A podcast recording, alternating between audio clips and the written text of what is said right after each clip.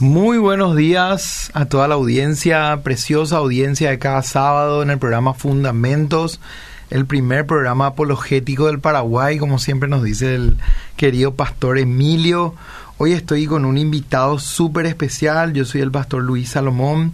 Es un gusto para mí volver a estar aquí compartiendo con la audiencia eh, un tema realmente importante como pueblo del Señor. Nosotros necesitamos profundamente estar equipados, equipados de una manera particular con el tema que vamos a hablar hoy, porque justamente se trata un poco de eso, el hecho de que nosotros sigamos enriqueciendo o no, o fortaleciendo nuestra fe y madurando sobre todas las cosas en lo que decimos creer, ¿verdad? Porque si partimos de esta base dudando, al final, ¿verdad?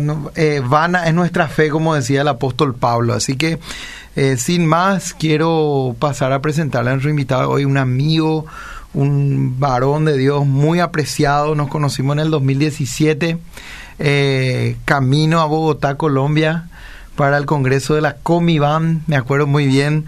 Y bueno, nos hicimos muy buenos, muy buenos amigos, empezamos a hablar. Él es un hombre realmente que admiro mucho, es muy especial, ¿verdad? Un hombre que Dios llamó para este tiempo también para trabajar eh, de una manera muy particular en lo que tiene que ver con la, no sé si se podría decir la bibliología, ¿verdad? Porque tiene, su trabajo está basado en las traducciones bíblicas y también es profesor en el CEMTA. Estoy hablando de José María Oviedo, que tiene 26 años, él es magíster en teología, está camino al doctorado también, es coordinador de campo en el Ministerio Letra Paraguay, que es un ministerio que se dedica a las traducciones bíblicas y está comprometido hace un mes para casarse con Pauli González. Yo ando siguiendo su rastro por las redes sociales, así que por eso sé todo un poco de esto. Y, y bueno, es un placer tenerte acá. Bienvenido, José María. ¿Cómo estás? Todo bien, Luis. Y esa noticia del compromiso fue el boom del, último tiempo en mi Facebook. Es verdad. Estamos bien. Eh, es un placer para mí estar acá en esta, en esta mañana compartiendo contigo acerca de este tema.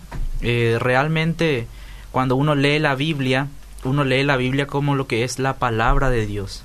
Y como bien mencionaste, en mi trabajo de todos los días, yo estoy velando porque las traducciones de la Biblia traduzcan y muestren realmente el mensaje fiel de la palabra de Dios.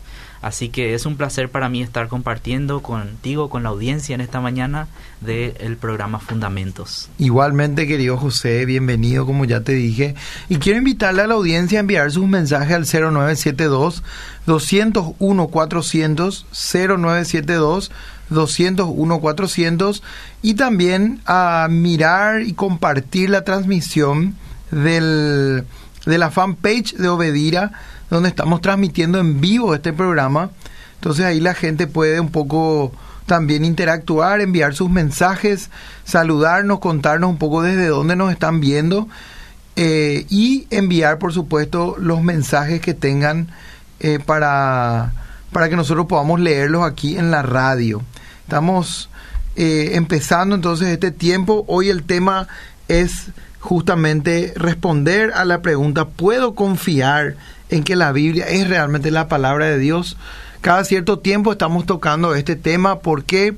Porque es un tema no solamente relevante en el sentido apologético y si se quiere decir es un tema que tiene un perfil más teológico que otra cosa, pero es demasiado necesario que nosotros entendamos por qué podemos confiar en que la Biblia es la palabra de Dios. Porque hoy en día hay mucha, tal vez, confusión, hay mucho, mucha incertidumbre en relación a esto por cuestionamientos que surgen, ¿verdad? Que son a veces también cuestionamientos sinceros, pero la palabra de Dios es muy clara en cuanto a que nosotros, como pueblo del Señor, necesitamos primeramente, habiendo puesto nuestra adoración en Cristo, tener una razón una respuesta mansa, pero coherente y razonable para darle a la gente que, que, tenga esta pregunta del por qué nuestra esperanza está en Cristo, de por qué creemos que la palabra de Dios es realmente la Biblia. Y es una pregunta que yo digo que cada cristiano debería hacerse más a menudo. ¿Por qué yo confiaría en este libro que dice ser la palabra de Dios y por qué no en otro libro? Eh, normalmente los cristianos a veces defendemos con mucha ímpetu nuestra fe y decimos, no, la Biblia es la palabra de Dios, la Biblia no contiene errores, eh, no vaya que buscar un error en la Biblia porque ahí ya sos un hereje y defendemos de esa forma nuestra fe cuando hoy en día a las personas que no son cristianas les basta con simplemente buscar en Google diferencias de la Biblia o errores en la Biblia y sale una lista de, de, errores o de contradicciones que hay en la Biblia y uno dice, le muestra eso y ese es su argumento. Y el cristiano que no se hace esta pregunta a menudo muchas veces se ve en conflicto y ahí la respuesta siempre es, no, pero eh, vos tenés que tener fe, vos tenés que tener fe. Pero ya, como ya vimos en varios programas acá en Fundamentos, la respuesta no es simplemente esa. El cristiano tiene a, disposición muchas herramientas con las cuales puede nutrir su respuesta a este tipo de cuestionamientos. Y realmente podemos confiar en que la Biblia es la palabra de Dios. Yo te quiero hacer una pregunta, Luis. Cuando vos envías un WhatsApp hoy en día, si envías un WhatsApp a otra persona, le envías con un mensaje determinado, le envías a tu esposa, eh, ¿qué vamos a comer hoy? Vos esperas una respuesta de tu esposa que ya te va a decir, vamos a comer un rico guiso, mm. con eso que le echas queso rallado, bien rico. Pero si en el mensaje de tu esposa viene una frase que no parece que es de ella, ¿cómo vas a confiar en esa herramienta que te transmitió el mensaje? Imagínate que en WhatsApp, en vez de recibir ese mensaje, un guiso, vamos a comer un guiso, eh, te responde otra cosa y vos te das cuenta que no es realmente este el mensaje de tu esposa. Entonces pasó una de dos cosas, o le robaron a tu esposa el celular y te está escribiendo otra persona o la aplicación no te está transmitiendo correctamente el mensaje. Hoy en día es muy difícil que esto pase porque ya existen muchos programas informáticos que revisan toda la información y tratan de que se transmita eh, completamente el mensaje. Pero un tiempo atrás, eh, cuando comenzaba todo este tema del email, todo este tema de los correos electrónicos, era muy sencillo meter un troyano, meter un virus en el mensaje que va a sacar otra cosa de lo que te enviaron.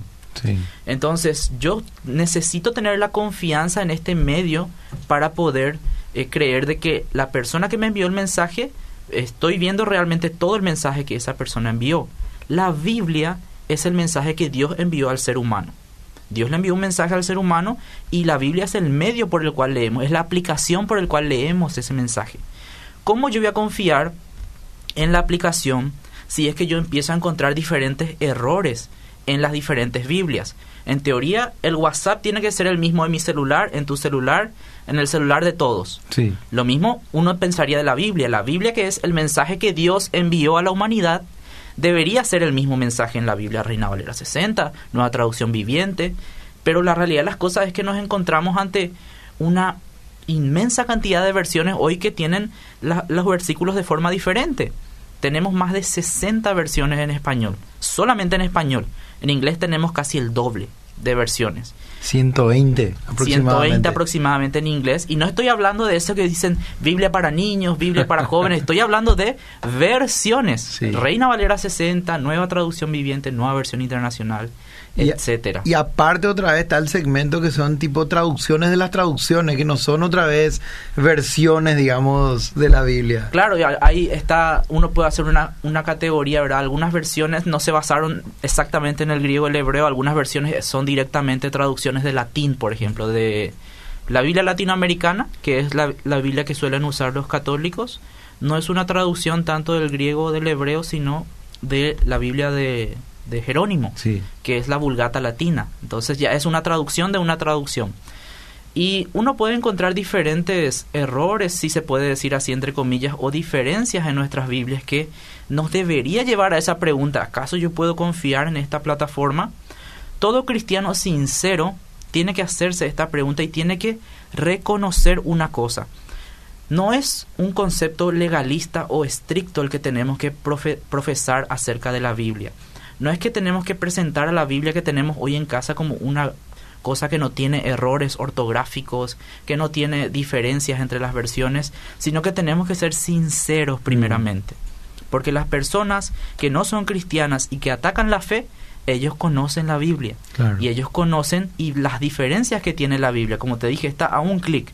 La persona que nos está escuchando ahora mismo puede poner en Google diferencias en la Biblia y le va a salir un montón de diferencias y contradicciones. así de simple. Así mismo. Entonces, nosotros tenemos que entender que hay dos tipos de diferencias que vamos a encontrar en nuestras Biblias. Dos tipos. Uno es el tipo de diferencias de manuscritos. Porque nuestra Biblia se basa en diferentes manuscritos que se escribieron a lo largo del tiempo. Exactamente. Algunos manuscritos tenían cierta información y otros manuscritos omitieron esta información o agregaron una información extra. Y solamente quiero dar dos ejemplos para compartir con nuestra audiencia. Un ejemplo es Mateo 18:11. Mateo 18:11 es un versículo muy conocido, pero que normalmente no lo vamos a encontrar en todas las Biblias. ¿Querés que lea? Por favor. Mateo 18, si es que lo encontrás en tu Biblia. Sí, ¿verdad? si es que lo ¿En qué, encontrás. pero ¿en qué versión? Bueno, A ver, ¿qué versión tenés ahí a la, a la mano? la impresa que tengo acá es NTV, Mateo 18, 11 entonces. A ver. A ver qué dice.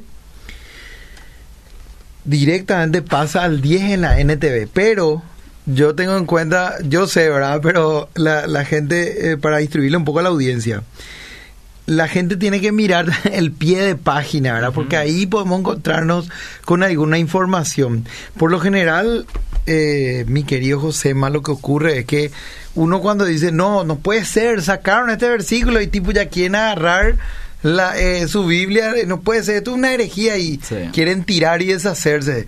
No puede ser esta, esta traducción que hayan quitado. Imagínate el versículo que están sac- sacando, entre comillas, ¿no? Porque el Hijo del Hombre ha venido a salvar lo que se había perdido. Es un mensaje muy importante y central en la Biblia. Y uno dice, no, ¿cómo va a sacar? Pero es como vos decís, si miramos la nota al pie, las versiones modernas, en su intención de ser honestas, dicen, algunos manuscritos tienen este versículo y otros manuscritos no tienen este versículo. Este tema no es un muy complicado porque tenemos otros textos donde no hay problemas y donde aparece este texto. Recordaremos la, la historia de Saqueo en Lucas 19, que Jesús habla con él y en una parte, en el versículo 10 del capítulo 19 de Lucas, le dice, porque el Hijo del Hombre vino a buscar y a salvar lo que se había perdido. Exactamente el mismo versículo que no está en Mateo. Así es. Entonces, si yo leo la Biblia como un libro completo, esto no genera ningún problema para, para mi persona. Hay otro texto que te voy a pedir que puedas buscar también, Primera de Juan 5, 7. Vamos a mirar primero. también un texto muy central para el cristianismo hoy en día, pero que no tiene buenos fundamentos Mm. en los manuscritos. Primera de Juan, capítulo 5, versículo 7. No era primera de Pedro, primera de Juan. ¿verdad? Primera de Juan. Entonces acá, primera de Juan pasa directamente al 8 en la NTV por lo menos. Ujú. Jesucristo fue revelado como el Hijo de Dios por medio de su bautismo en agua y por derramar su sangre en la cruz, es decir, no mediante agua solamente, sino mediante agua y sangre, y el Espíritu, quien es la verdad, lo confirma con su testimonio. Por lo tanto, son tres los testigos. Eso es lo que dice el verso 7. Eso es lo que dice. Pero algunas versiones agregan a esa parte, como la Reina Valera 60 agrega, tres son los testigos, el Padre, el Hijo y el Espíritu Santo. ¿verdad? Entonces es como una, una afirmación explícita de la Trinidad, que es algo que hay en otras partes de la Biblia, pero no de forma tan explícita. Claro. Entonces algunos dicen, ¿cómo va a sacar este versículo que, que habla de la Trinidad? Cuando la realidad de las cosas es que ese, ese versículo no está afirmado realmente en los manuscritos más antiguos que tenemos. Y el simple, el simple proble- problema que hubo es que cuando se escribió la traducción del griego que tenía este, este versículo, era el año aproximadamente 1520, y Erasmo de Rotterdam, que fue el que organizó y formó el códice más completo que tenemos, que se llama texto recibido del griego, él puso ese versículo ahí porque estaba en el, en el latín de Jerónimo. Pero eh, después él se da cuenta, no, este versículo no, parece que no está en algunos manuscritos más antiguos y él lo saca. Sacó en su segunda edición, sacó en su tercera edición, pero en su cuarta edición hay una presión papal sobre él porque sacó un versículo de la Biblia de Jerónimo y entonces el tipo agrega otra vez. ¿Qué versión usa Reina y Valera para traducir la Biblia al español? La cuarta edición de Erasmo.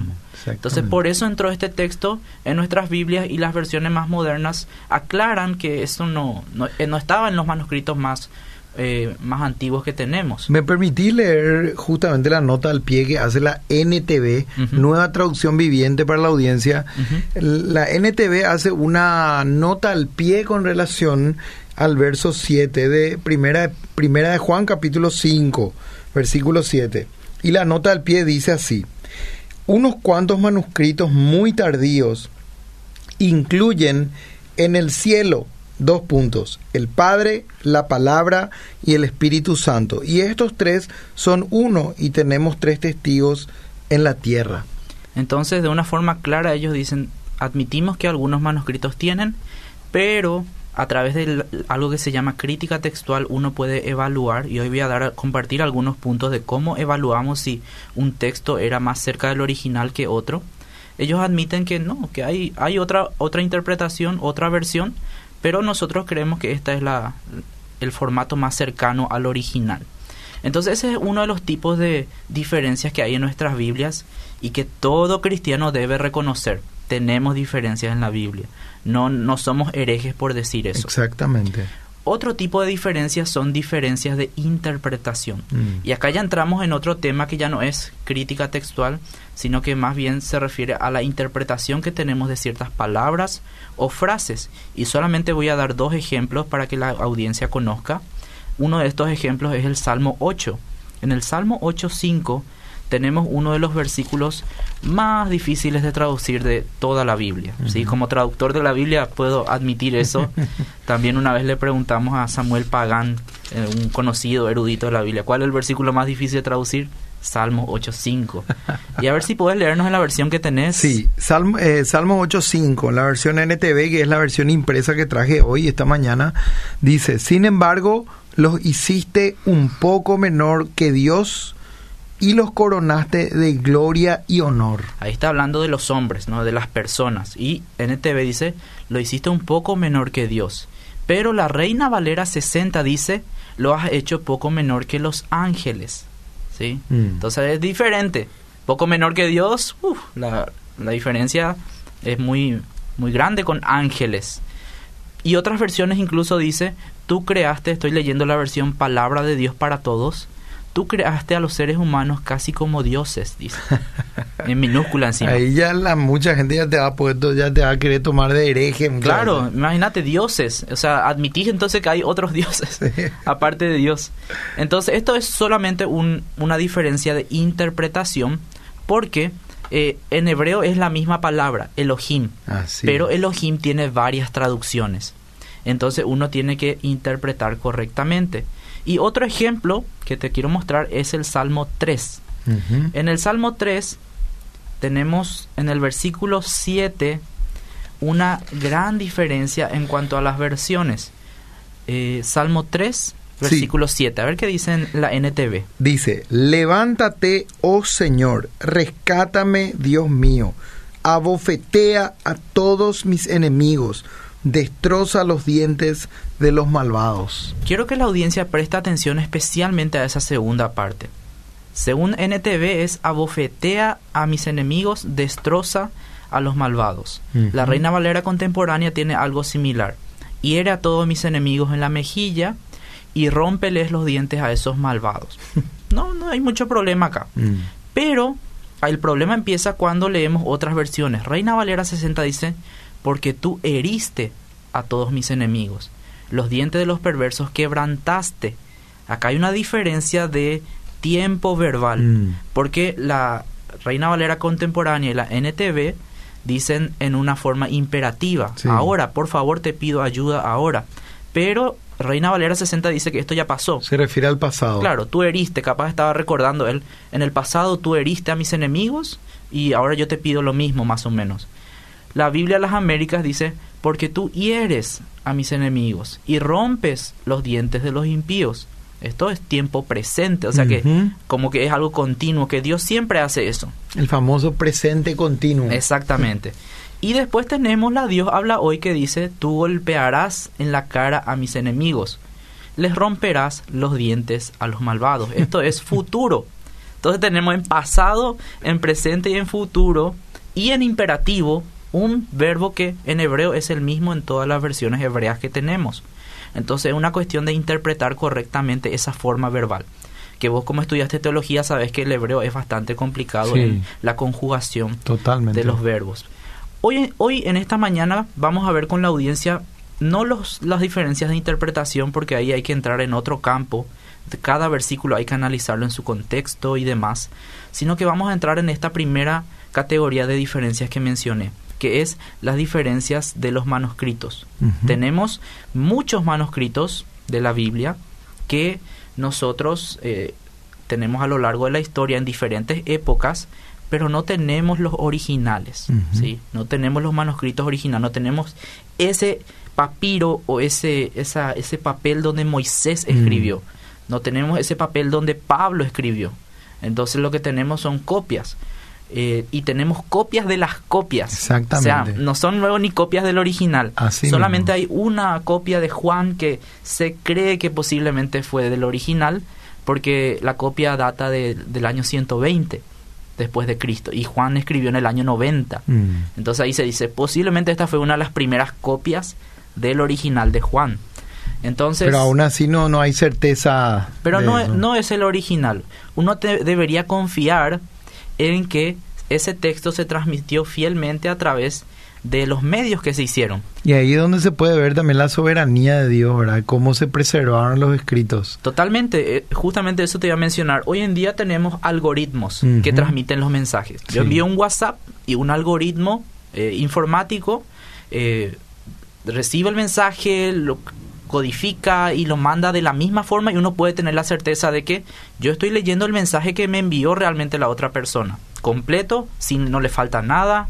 Eh, por ahí algún emoji a veces no, no Mm. reconoce, pero eso Sí. es otra cosa, ¿no? Eso es un tema de actualización del teléfono. Claro, ahí ¿verdad? debes actualizar tu teléfono nomás.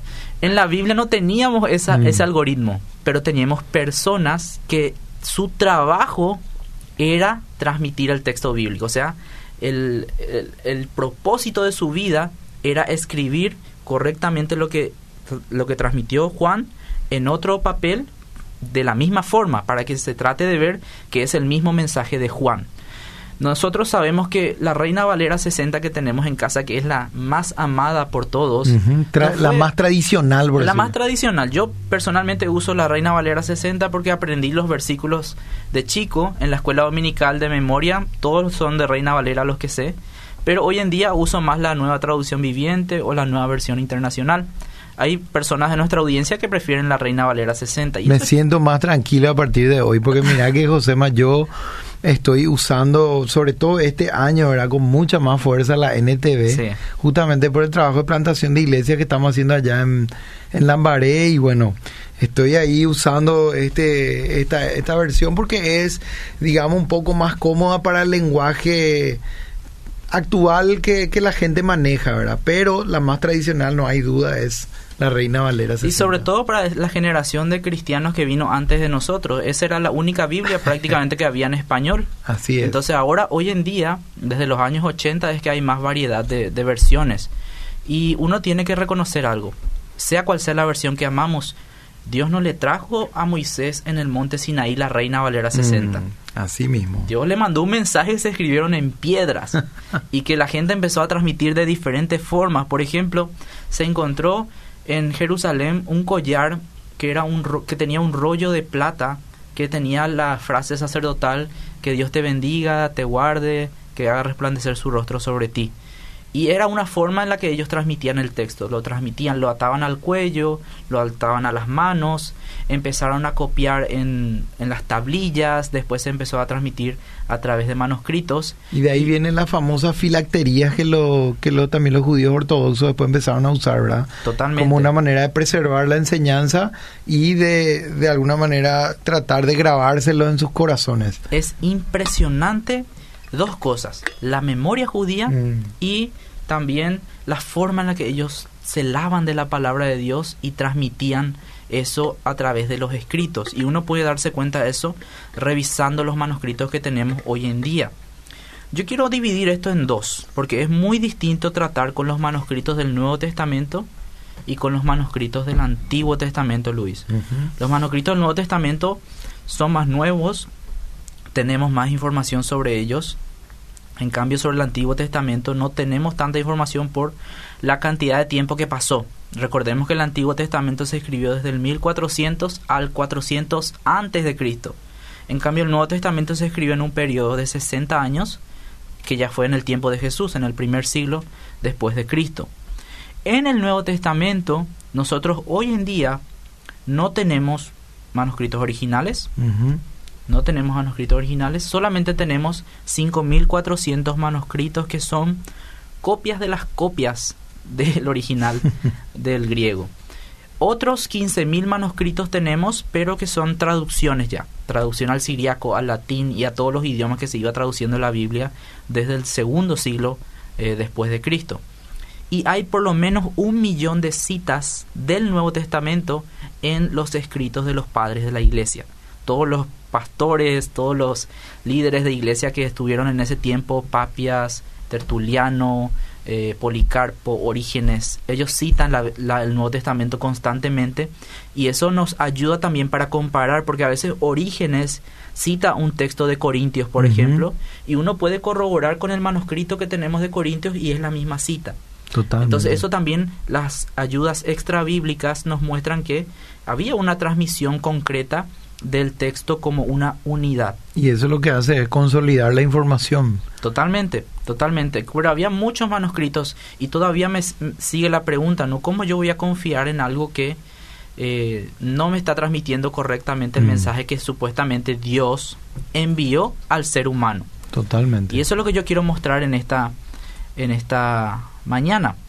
Como bien mencioné, en el Nuevo Testamento tenemos diferentes manuscritos, y, pero el manuscrito más completo que se hizo es el texto Receptus recién en el 1516 después de Cristo. Pasaron ya 15 siglos después de Cristo para que alguien junte, compile todos los manuscritos que teníamos y este personaje era Erasmo. Erasmo compiló todo esto y formó un texto del Nuevo, del Nuevo Testamento muy bueno, tanto que Lutero usó este texto para su traducción al alemán, Tyndale usó este texto, William Tyndale, para su traducción al inglés y eventualmente también eh, Reina lo hizo primero, caso de oro de Reina, y después Cipriano de Valera corrige ese texto. Lo hicieron basados en el texto de Erasmo. ¿Qué pasa con el Nuevo Testamento? En el siglo XIX se encontraron dos manuscritos muy buenos que eran más viejos que los manuscritos que tuvo Erasmo. Erasmo no los encontró por A motivo. En el 1800 se encontraron de diferentes formas. Por ejemplo, uno de estos manuscritos fue encontrado en un monasterio en el monte Sinaí, en un basurero casi que estaba, que no, no sabían si esto era de valor o no. Y una persona se dio cuenta que tenía valor y lo lleva, era lo robó. Después los sacerdotes se dieron cuenta del valor que tenían esos textos, se empezó a comercializar hasta que una persona junta todo esto y se forma lo que es el Códice Sinaítico. Después tenemos otro códice que se llama el Códice Vaticano. Los códices ya son como libros, ya son ya estamos hablando del Nuevo Testamento completo. Y esto obviamente forma un nuevo texto griego que tiene sus diferencias con Erasmo. Hay 300 años de diferencia primeramente en cuando Erasmo juntó todos los manuscritos que tenía y se encontraron estos eh, escritos. Entonces, hay dos líneas de cristianos que dos líneas de teólogos que dicen, no, el texto, el texto de Erasmo es el original y ese no se puede tocar, y no consideran importantes a los nuevos manuscritos que se hallaron. Y empiezan a hacer una serie de conspiraciones de que ese texto fue, fue hecho luego para tergiversar la palabra y muchas cosas más que justamente hoy se ve reflejado en los ataques modernos a las versiones que tenemos Exactamente. en nuestras iglesias. Eso te iba a decir que justamente la eh, surge toda una, por decirlo, una apologética en contra de versiones modernas de la Biblia, digamos, tratando de tergiversar o menospreciar los manuscritos que se encontraron en un tiempo más actual, pero que incluso en algunos casos son manuscritos que datan de muchos años más atrás. Sí. Entonces eso es lo, lo, llamativo, ¿verdad? y son, son los mejores manuscritos que tenemos. Algunos dicen que no, que eso es un, texto que fue corrompido, que se usó para varias cosas, porque hay que reconocer que en uno de los textos está como escrito encima del texto otra mm. vez. Y eso pasaba porque no había mucho dinero a veces para comprar papiros, sobre todo esos que eran de cuero. Entonces, normalmente lo que la gente hacía era borraba un texto y escribía sobre ese. Sí. Pero uno, usando la tecnología que tiene hoy, puede reconstruirlo, incluso lo que se borró. Claro. Entonces, eh, eso es cierto, pero eh, no quita la veracidad de que estos textos son más antiguos que los que tuvo Erasmo en su tiempo. Entonces se formaron dos, prácticamente dos griegos del Nuevo Testamento. El texto recibido o texto receptus que se llama y también el texto crítico. Y en el texto crítico, obviamente las versiones modernas se basan más en el texto crítico y el, la versión Reina Valera 60 se basa más en el texto recibido. Pero esta no fue una cuestión de elección. Y acá es donde yo quiero aclarar algo. Muchas personas piensan que porque la Reina Valera 60, que es la versión con la que crecimos, toma el texto recibido, nosotros tenemos que tomar el texto recibido como el original y descartar el otro texto. Pero la realidad de las cosas es que para el tiempo donde se edita la Reina Valera 60, el texto, eh, el texto crítico todavía no estaba siendo totalmente formado. Así. Todavía se estaba analizando qué decía el manuscrito. Eh, estas cosas tardaban como 20 años, fragmentos de una uña de grande tardan 20 años en ser analizados a veces qué decía, eh, porque uno trata de reconstruir el texto en un material que está muy destruido. Totalmente. Entonces, solamente porque en el tiempo de 1960 todavía no teníamos un texto bien construido de la Reina Valera 60, es que la Reina Valera 60 ya no incluyó eso. Las nuevas versiones de Reina Valera, desde 1995, actualizada, contemporánea, agregan estos cambios, pero ya los defensores de la Reina Valera 60 hasta esas versiones le, le quieren sacar de Así le quieren sacar el O crédito. sea, los ¿no? ultra ortodoxos del cristianismo Sí. desechan más o menos el texto el texto crítico, ¿verdad? Y es todo un tema porque eh, es como que en- entre cristianos estamos atacando la palabra de Dios y la gente que no es cristiana y que justamente ve nos ve a nosotros y busca cuestionamientos para hacernos eh, es- es muy fácil para ellos agarrar pero miren ustedes luego se están peleando no saben ni cuál es el mensaje Claro. que Dios les está dando en la Biblia entonces lo que yo quiero llamar hoy a los que están escuchando es que no tomemos posiciones muy legalistas respecto a las traducciones reconocer que en el Nuevo Testamento existen más de 400.000 variantes. Sí. 400.000 variantes que van desde pequeñas letras que, fall- que fallaron, que salieron, hasta frases enteras que no están o que se agregaron. Y algunas le dan, se agregaron para darle una terminación más poética o una terminación más elegante, por decirlo así. Y tenemos de los dos, tenemos de que algunos fueron así como para, de- los escribas con buena intención dijeron, "Mm, acá faltó algo, se olvidó el copista Mm. anterior. Con buena intención, Sí. ojo, no con la intención de ser un hereje. Claro. Por ejemplo, ese agregado de primera de Juan 5.7, de que tres son eh, los que dan testimonio de mí, el Padre, el Hijo, el Espíritu Santo, fue hecho en un tiempo donde la Trinidad era muy atacada. Entonces lo que hicieron ahí, en, los que tenían el texto griego en el tiempo de Jerónimo, fue agregar esa frase ahí con la intención de mostrar esto, de que la Trinidad era uno de forma explícita. Y no solamente era muy atacada, habían herejías que estaban ahí Totalmente, circundantes. el arrianismo, Sí. entre otras cosas que, que estaban realmente moviendo la estantería de la iglesia y en un desespero se hace esa, ese agregado. Excelente. Pero después existen otras, otras, otras cuestiones que uno dice que el copista quiso ayudar nomás a la, a la traducción para que, a la copia, para que transmita realmente lo que el otro copista se olvidó. Mm. Que se ayudaban entre ellos. Sí. Mi querido Josema, magistral realmente lo que estamos aprendiendo hoy aquí en Fundamento, pero quiero leer un poco los mensajes porque Sí, cómo no. realmente están, la gente está muy enganchada y están preguntando a full acá muchas cosas. Si podemos, ya podemos ir respondiendo. Vamos a ver que no sean tan tal vez largas o que nos tengamos que ir respondiendo luego en el proceso de lo que vos estás desarrollando. Buen día, bendiciones hermanos. Excelente tema, como siempre. Me gustaría que me digan, por favor, si la traducción Biblia latinoamericana es fiable. La uso mucho, María Vera, desde Itagua, dice. Muy Creo que ya mencionaste algo de la Biblia latino, eh, ¿Puedo, latinoamericana. puedo mencionar Sí, algo más sobre esa. Biblia? Es, es muy interesante que se hace la distinción entre versiones evangélicas y versiones católicas hoy Mm. en día. Pero la Biblia latinoamericana es una versión más de todas las versiones que tenemos. Así que si alguno tiene en su casa esa versión, sí es fiable. Pero siempre lo más fiable al utilizar una Biblia es leer el texto que vamos a leer en varias versiones. Así mismo. Eso es lo más fiable que podemos hacer. Tenga Reina Valera 60 o Biblia Latinoamericana en casa. Aparte que hoy somos la generación que menos excusa tenemos para leer la Biblia. Totalmente. En forma gratuita uno puede descargar en su celular y entre paréntesis aprovecho para, la, para que la gente que no conoce, ¿verdad?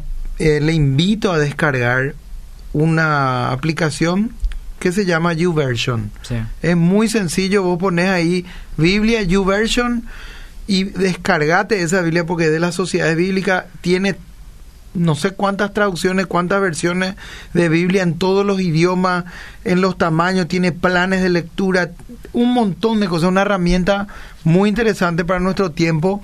Digo para aquellos que tal vez quieran comparar versiones o para aquellos que tal vez no tengan una Biblia impresa a la mano. Ah, y esto, esto es ah, tener mil versiones en la palma de la mano, imagínate. Todas las versiones en español casi tiene y se van sumando cada día más versiones. Así mismo. Así que animo a la gente a confiar en la Biblia que tiene en casa y si es posible a leer el texto siempre en varias versiones. Así mismo. Muy bien. Eh, saludos desde la ciudad de Luque. Al final, ¿cuál es la Biblia correcta? Pregunta una persona acá. Vos sabés que, Luis, esa es la pregunta que más me hacen cuando voy a las iglesias. ¿Cuál es la mejor versión? ¿Cuál es la Biblia correcta? Sí. Lo lindo es que no hay una versión que vos podés decir, esta es la versión original, esta es la versión correcta. Entonces mi respuesta a esa pregunta siempre es, depende del versículo. Mm. Porque algunos versículos hay una versión que traduce bien una vers- un versículo, pero en otros versículos se equivoca y viceversa. En otra versión uno encuentra que acá tradujo bien, pero en otro versículo eh, erra un poquito en, en la interpretación. Uno tiene que saber que también se hacen interpretaciones, como yo mencioné, a la hora de traducir. Entonces yo puedo tener una interpretación como traductor bíblico, vos podés tener otra interpretación. Después tenemos los manuscritos otra vez que son las interpretaciones de los copistas, pero lo más lindo es que a pesar de que hay 400.000 fallas, 400.000 errores en el Nuevo Testamento nomás, 99% de esos errores no cambian el significado de, del Eso texto. te quería señalar hace rato. Para que la gente esté tranquila también, porque Exacto. probablemente a esta altura mucha gente está asustada. Claro, 400 mil claro. errores solamente en el Nuevo Testamento. Sí. Esto es algo muy importante de entender. El mensaje central y esencial de la palabra de Dios no cambia. Por más que tengan ciertos errores de interpretación, por más que existan errores tal vez ortográficos que cambien un poquito inclusive el sentido de lo que quiere decir tal o cual verso, en esencia el mensaje de lo que Dios quiere hacernos llegar por medio de su palabra no cambia y no cambió jamás y no va a cambiar. Y, y también todos estos errores nos hablan de alguna manera que al final es Dios el que termina transformando los corazones, ¿verdad? Que no depende otra vez de una versión de la Biblia, no depende de una traducción. Claro que nosotros, digamos, lo que el Señor, eh, a los que el Señor nos dio el, el oficio, el llamado, la vocación pastoral y teológica, de alguna manera velamos para que de la mejor manera llegue el mensaje a la gente, al corazón de la gente y anhelamos también que toda la gente, eh, digamos, lea y estudie la palabra de Dios de la manera más correcta. Pero aún así es el Espíritu de Dios el que obra por medio de la palabra de Dios y por medio de ese mensaje esencial transformando los corazones. Así mismo es, Luis. Hay un proverbio que dice, en la multitud de opiniones está la sabiduría. Yo aplico ese proverbio a las traducciones también. En la multitud de traducciones que tenemos está el mensaje de Dios. Así que confiemos en que el mensaje de Dios se transmitió fielmente. Eh, yo quiero después dar un ejemplo, ¿verdad? No sé si hay más mensajes. Sí, voy a terminar de leer los mensajes porque si no, después al final nos vamos Sí. a quedar sin leer ni un No, mensaje. Vamos a en la- en la audiencia. Buen día, bendiciones. Muy interesante el pro- la programación. A mí me ayuda muchísimo. ¿Será que pueden darnos argumentos bíblicos y por qué, según los de otra religión, se sacaron tres capítulos? Según entre la Santa Biblia y la Reina Valera, pero la Santa Biblia es la Reina Valera. A ver un poco. Y también, si pueden alguna vez, pueden darnos una herramienta para defendernos. eh, no entiendo muy bien cómo escribe esta persona. Capaz una herramienta para, para hablar de estos temas cuando hay diferencias entre la Biblia. Muy, ah, muy buena pregunta es. Sí, sí. Eh, bueno, yo tengo varias herramientas que uso en la traducción de la Biblia a diario. Son los comentarios exegetivos que tenemos. Eh, la herramienta más importante que hay y que existe es la la Nestle Alan, que es un libro que contiene el texto griego y debajo tiene un aparato científico que se llama eh, aparato crítico, que es una herramienta científica que muestra que esta palabra en otro manuscrito no está, o esta palabra otro manuscrito eh, agrega, o eh, los manuscritos acá no tienen este versículo. Entonces con ese aparato crítico yo puedo ver y la Nestle Alan tiene en el texto, tiene la mejor versión. O sea, después de hacer todo un sopesar las, los manuscritos, él dice, no, esta es la mejor versión, la que más se acerca al original, porque nosotros tenemos criterios para poder evaluar qué, qué agregado es parte o qué es una omisión. No es así nomás que nosotros decimos, mm, este es más viejo, entonces este voy a tomar, sino que tenemos un montón de, de criterios que nosotros como traductores bíblicos usamos. Solamente te voy a dar eh, un ejemplo para clarificar esto. En Isaías 1.15, tengo acá abierto, dice una frase, eh, vuestras manos están llenas de sangre, dice. Eh, un versículo que explica ahí, vuestras manos llenas de sangre. Hay un manuscrito que se encontró en las cuevas de Qumran, que es el rollo de Isaías, muy buen manuscrito, que tiene la frase, vuestras manos están llenas de sangre y vuestros dedos de iniquidad. ¿Sí? esa parte no está en nuestras versiones. Si revisan todas las versiones en español, no dice y nuestros dedos de iniquidad. Pero en Isaías 59.3 tenemos una frase bastante similar que dice, porque vuestras manos están manchadas de sangre y vuestros dedos de iniquidad. Entonces, ¿qué pasó acá? El que copió el texto en este manuscrito que tiene esta frase en Isaías 1, vio que en Isaías 59 estaba la misma frase, pero con los dos, las dos imágenes, manos de sangre y dedos de iniquidad. Entonces, ¿qué hace? Dice, ah, capaz se olvidaron de poner acá esto y él lo agrega. ¿Para qué? Para que tenga consistencia la frase en ambos versículos. En esos casos uno se da cuenta de que eso fue un agregado adrede para que la Biblia tenga consistencia. Entonces los traductores modernos decimos no. Entonces no, nosotros no vamos a agregar en nuestras versiones y si ustedes revisan todas las versiones en español, esa frase dedos de iniquidad no está en Isaías 1.15. Entonces solamente un ejemplo para que vean que tenemos criterios para elegir cuál texto es parte del original posiblemente y cuáles no. Genial, genial, genial. Sigo leyendo un poquitito. Dice... Eh, muy buenos días, bendiciones. Yo justamente uso YouVersion y comparo los versículos con las traducciones. Sirve muchísimo para ver, sirve muchísimo ver esos puntos y lenguajes diferentes dice una persona. Excelente el programa, muy instructivo, conocer la Biblia más y más. A veces nos encerramos en una posición equivocada por entender mal o usar mal un texto o un contexto. Dios les bendiga. Luis y Josema, dice Juan Carlos de San Lorenzo. Un abrazo al querido Juan Carlos. Él también es, si mal no recuerdo, un pastor, ex compañero del seminario. Hola, saludos desde Luque. ¿Qué diferencia hay entre la Biblia católica y la Biblia Reina Valera? Creo que eso ya hablamos un poquitito. Buenos días, pastores. Excelente el programa. Son unos capos, una consulta. La NBI me encanta. ¿Es buena o no? Bendiciones. Excelente versión. Muy buena versión. Una de las versiones tremendas. Sí. Y está también, o sea, esta, la NBI justamente se desarrolló con manuscritos que fueron descubiertos con mucha más actualidad. Sí, pero ¿por qué la NBI es tan buena versión para nosotros? Porque la NBI usa un español latinoamericano, mm. que nosotros tenemos que reconocer que la Reina Valera 60 usa un español de España, más utilizado en esos contextos. Así mismo. Un español de, de antaño, ¿no? Pero la NBI usa un lenguaje moderno, un lenguaje latinoamericano que uno entiende más fácilmente. Así es.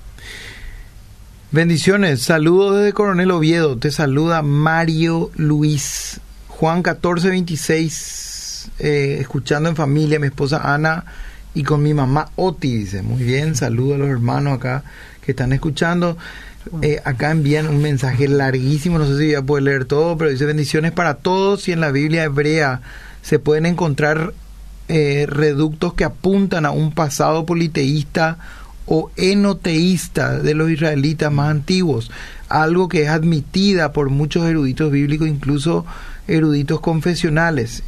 Envía ahí una... O sea, yo creo que ese mensaje va, fue relacionado al Salmo 8, ¿verdad? Que ahí es todo, hay toda una discusión que puede ser tranquilamente para todo otro programa. Exactamente. Muy bien.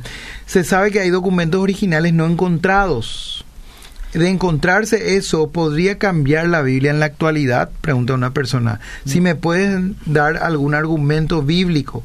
Se aprende mucho con el programa Fundamento. Bendiciones.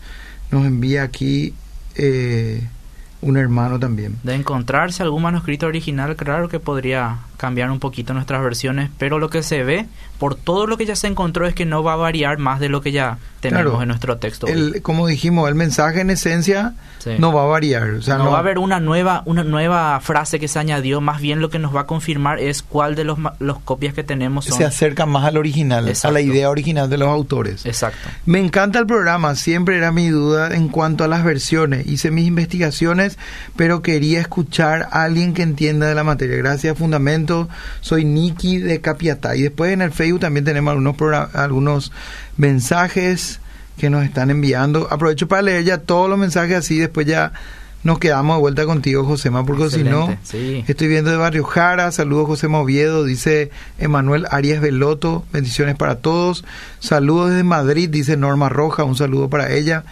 Karen Ayala, bendiciones Josema, a la pinta Josema va, tiene un club de fans, parece que están escuchando. Yo tomo como presente a esa palabra cuando dice ya heriste en su mejilla a mm. mis enemigos. Mm. Me adueño de esa palabra y traigo a mi vida y lo creo, acepto la promesa de Dios en su palabra. Amén, pero por favor no vaya a practicar más mucho de eso porque te puede, si lo practicas en la vida real te puede... Sí, recuerden que somos pacificadores. Exactamente. Saludos, dice Sandra Leiva. Estela Maris Méndez, una bendición escucharte, Josema. Eh, Carlos Alberto Villalba dice excelente programa. Emanuel Veloto también dice se traduce como sabiduría a través de la palabra y no como consejo de hombres. Pedro Win, saluda a mi querido pastor Salomón. Un abrazo, querido Pedro. Vázquez José Lu dice las nuevas versiones son a la pinta. Son una aberración quitando la deidad de Cristo. Gran siete. Estamos justamente tratando de poner un equilibrio para que no nos casemos con una, pero acá una persona dice, quitando la deidad de Cristo, no lo lean, me extraña que ustedes supuestos teólogos. No estoy muy de acuerdo con el mensaje de Vázquez José Lu, ¿verdad? Pero... Es que al final, al final nosotros tenemos las evidencias, los hechos y las analizamos. Yo personalmente no me caso con ninguna versión. Exactamente. Y, pero la audiencia al final tiene su creencia, tiene su forma de pensar y se respeta también.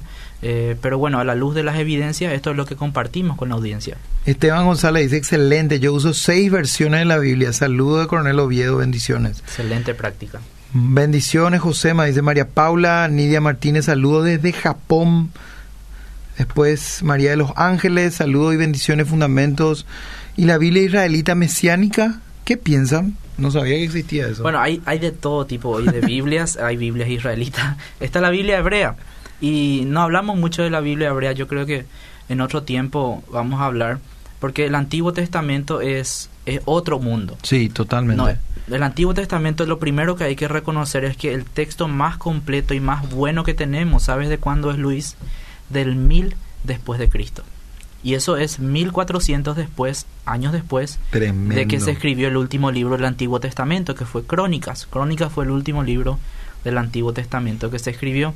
Pero a modo de conclusión, y para justamente dar esa tranquilidad a los oyentes de que por más de que tenemos diferentes versiones, tenemos la totalidad de la palabra de Dios, quiero compartir nomás un concepto que estuve aprendiendo esta semana con un teólogo informático, de que hoy en día, como estábamos hablando hace rato de del WhatsApp y de que nosotros transmitimos un mensaje a través de las aplicaciones, hay algo que se llama CheckZoom, se llama. CheckZoom, que es un programa que analiza si el mensaje está llegando completamente a su destinatario o no. Básicamente funciona así. Yo tengo un WhatsApp o cualquier cosa, una imagen, un email, y eso todo tiene una codificación numérica detrás de eso. Para poder revisar de que el mensaje llegó bien, ¿qué hace el, el programa? mira y analiza si está todos los números ahí en el texto. O sea, línea por línea analiza que estén todos los números. O sea, cuenta los números 6 que están en una línea y si están los números 6, entonces el mensaje es fiel. Entonces, para poder decir que el mensaje que me llegó es fiel, yo tengo que tener el mismo valor numérico que el que envió. Entonces, si no tiene el mismo valor numérico, ese mensaje no merece confianza, fue adulterado por algún virus. Algo muy interesante que hacían los masoretas para transmitir la Biblia es que ellos tenían un mismo sistema, pero de forma manual. Antes no había espacios en, en el texto, todo era de corrido. Entonces, ¿qué hacían ellos? Contaban cada letra, cuántas letras había por línea, y en sus copias tenía que haber la misma cantidad de letras. Y eso hacían línea por línea por línea. Imagínate que el Antiguo Testamento es tres veces más grande que el Nuevo Testamento. Eso nos muestra realmente el celo, esa pasión que ellos tenían por transmitir la palabra de Dios de forma fiel, de forma eh, clara y, como, como bien dije, de forma fiel exactamente hasta en la cantidad de letras. Y es tanta la fidelidad que yo solamente voy a compartir algunos números para que la gente sepa del Antiguo Testamento cómo no hay tantas, cómo no hay tantas, tantos errores. Omisiones de escribas solamente se sospecha en cinco lugares. Cinco lugares se sospecha omisiones de escribas. Correcciones hechas por los escribas, lo que dijimos hace rato, que el escriba con buena intención corrige el texto, solamente se sospecha en por lo menos 18 veces de la Biblia. Eh, algunas letras que fueron invertidas, que se, por ahí pusieron las letras, pero puso mal, que a veces nos pasa cuando estamos escribiendo. Al revés ponemos las letras, nueve veces posiblemente. Eh, algunos errores de palabras que se superponen porque no había espacio se encuentran cerca de 200 veces. Entonces, es, son pocos números y comparando con el Nuevo Testamento uno se da cuenta, wow, realmente los judíos tenían una manera muy fiel de transmitir lo que era el texto hebreo. Por eso es que del Antiguo Testamento no se habla mucho hoy cuando se habla de crítica textual. En Latinoamérica son pocos los teólogos que entran en ese mundo. Pero esto quería dar como ejemplo para mostrarle a la audiencia que esa Biblia que tenés en casa es nada más y nada menos que el mensaje de Dios. El mensaje de Dios que no vino por WhatsApp, no vino por ninguna aplicación, vino por hombres, hombres que fueron iluminados por el Espíritu Santo para poder transmitir de forma fiel el mensaje que tenemos hoy. Y el hecho de que tengamos tantas variantes en la Biblia, en realidad a mí me da paz. Sí. En realidad a mí me da paz porque eso fue un trabajo hecho por hombres, así como vos y yo y hoy en día me da seguridad para hacer mi trabajo, porque yo estoy justamente en eso, tratando de transmitir la palabra de Dios de forma fiel a los pueblos nativos que todavía no tienen una Biblia. Eso te iba a decir, quiera Dios que se imprima también en nosotros ese mismo corazón que tenían estos hombres, ¿verdad? Así es. Que trabajaron a, a riesgo de vida inclusive, con tal que la palabra de Dios llegue de la manera más, más fiel a nosotros. Así es. Así que realmente quiera Dios que se imprima también en todos los creyentes y especialmente en aquellos que de alguna manera tenemos una vocación ministerial, el, ese mismo espíritu de Dios, ese mismo celo, ¿verdad? Por transmitir de una manera fiel las escrituras. Y la iglesia tiene una gran tarea todavía en esto, Luis. Nosotros ahora estamos hablando de versiones en español, más de 60 versiones en español. Te cuento que en el mundo hay 7.360 idiomas ahora y solamente hay la Biblia completa traducida a 717 idiomas, que equivale al 10% de los idiomas del mundo.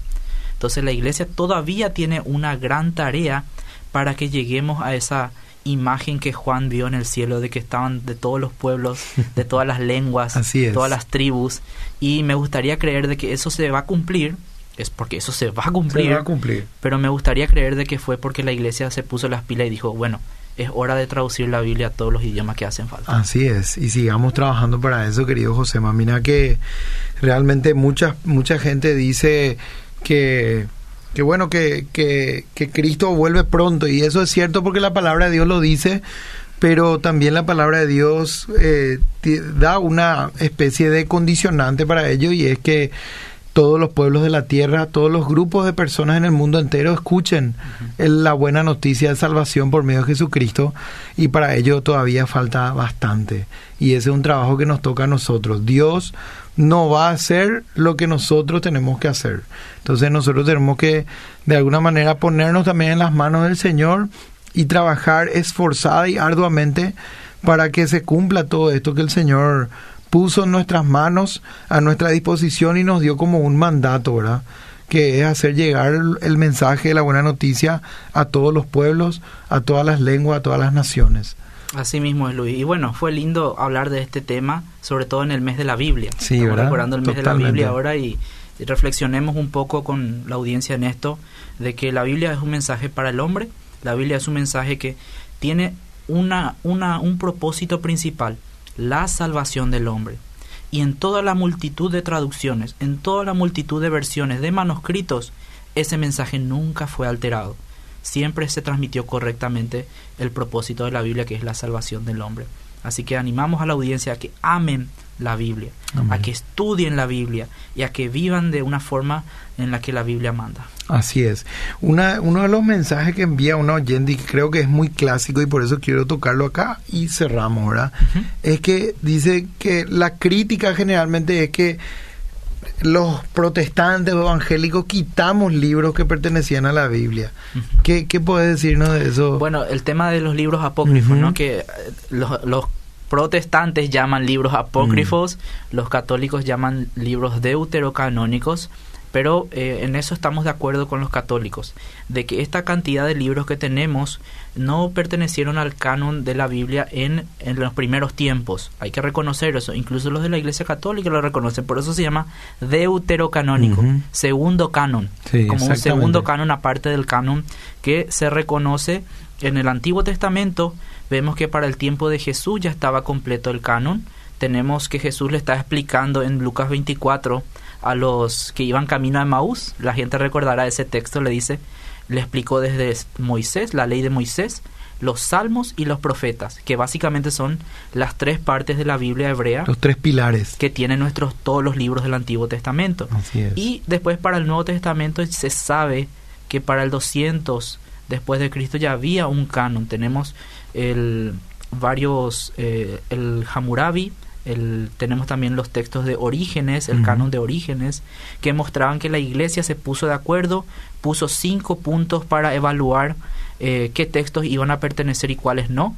Y obviamente todos esos textos que tenían un pseudo epígrafa, que es un título falso, una autoría falsa, esos no entraron. Y solamente entraron los libros que iban de acuerdo a el criterio apostólico, o sea, que lo escribió un apóstol o que iban de acuerdo al mensaje del, de los apóstoles. Entonces, es un tema que podemos debatir en Todo otro un programa. inclusive se puede utilizar para eso. Muchísimas. muy profundo, hay muchos libros que se agregaron y que se sacaron. Totalmente. Josema, un placer tenerte. Realmente nos quedamos cortos con el tiempo. Tenemos que volver con este tema en algún momento. Así que te agradezco muchísimo por venir a compartir con nosotros. Y gracias a la audiencia por estar ahí unida también queremos eh, bendecirles y decirles que sigamos cercanos a la palabra de Dios todos los días en nuestras vidas. Seguimos el próximo sábado con fundamento a las 8 de la mañana. Muchas gracias.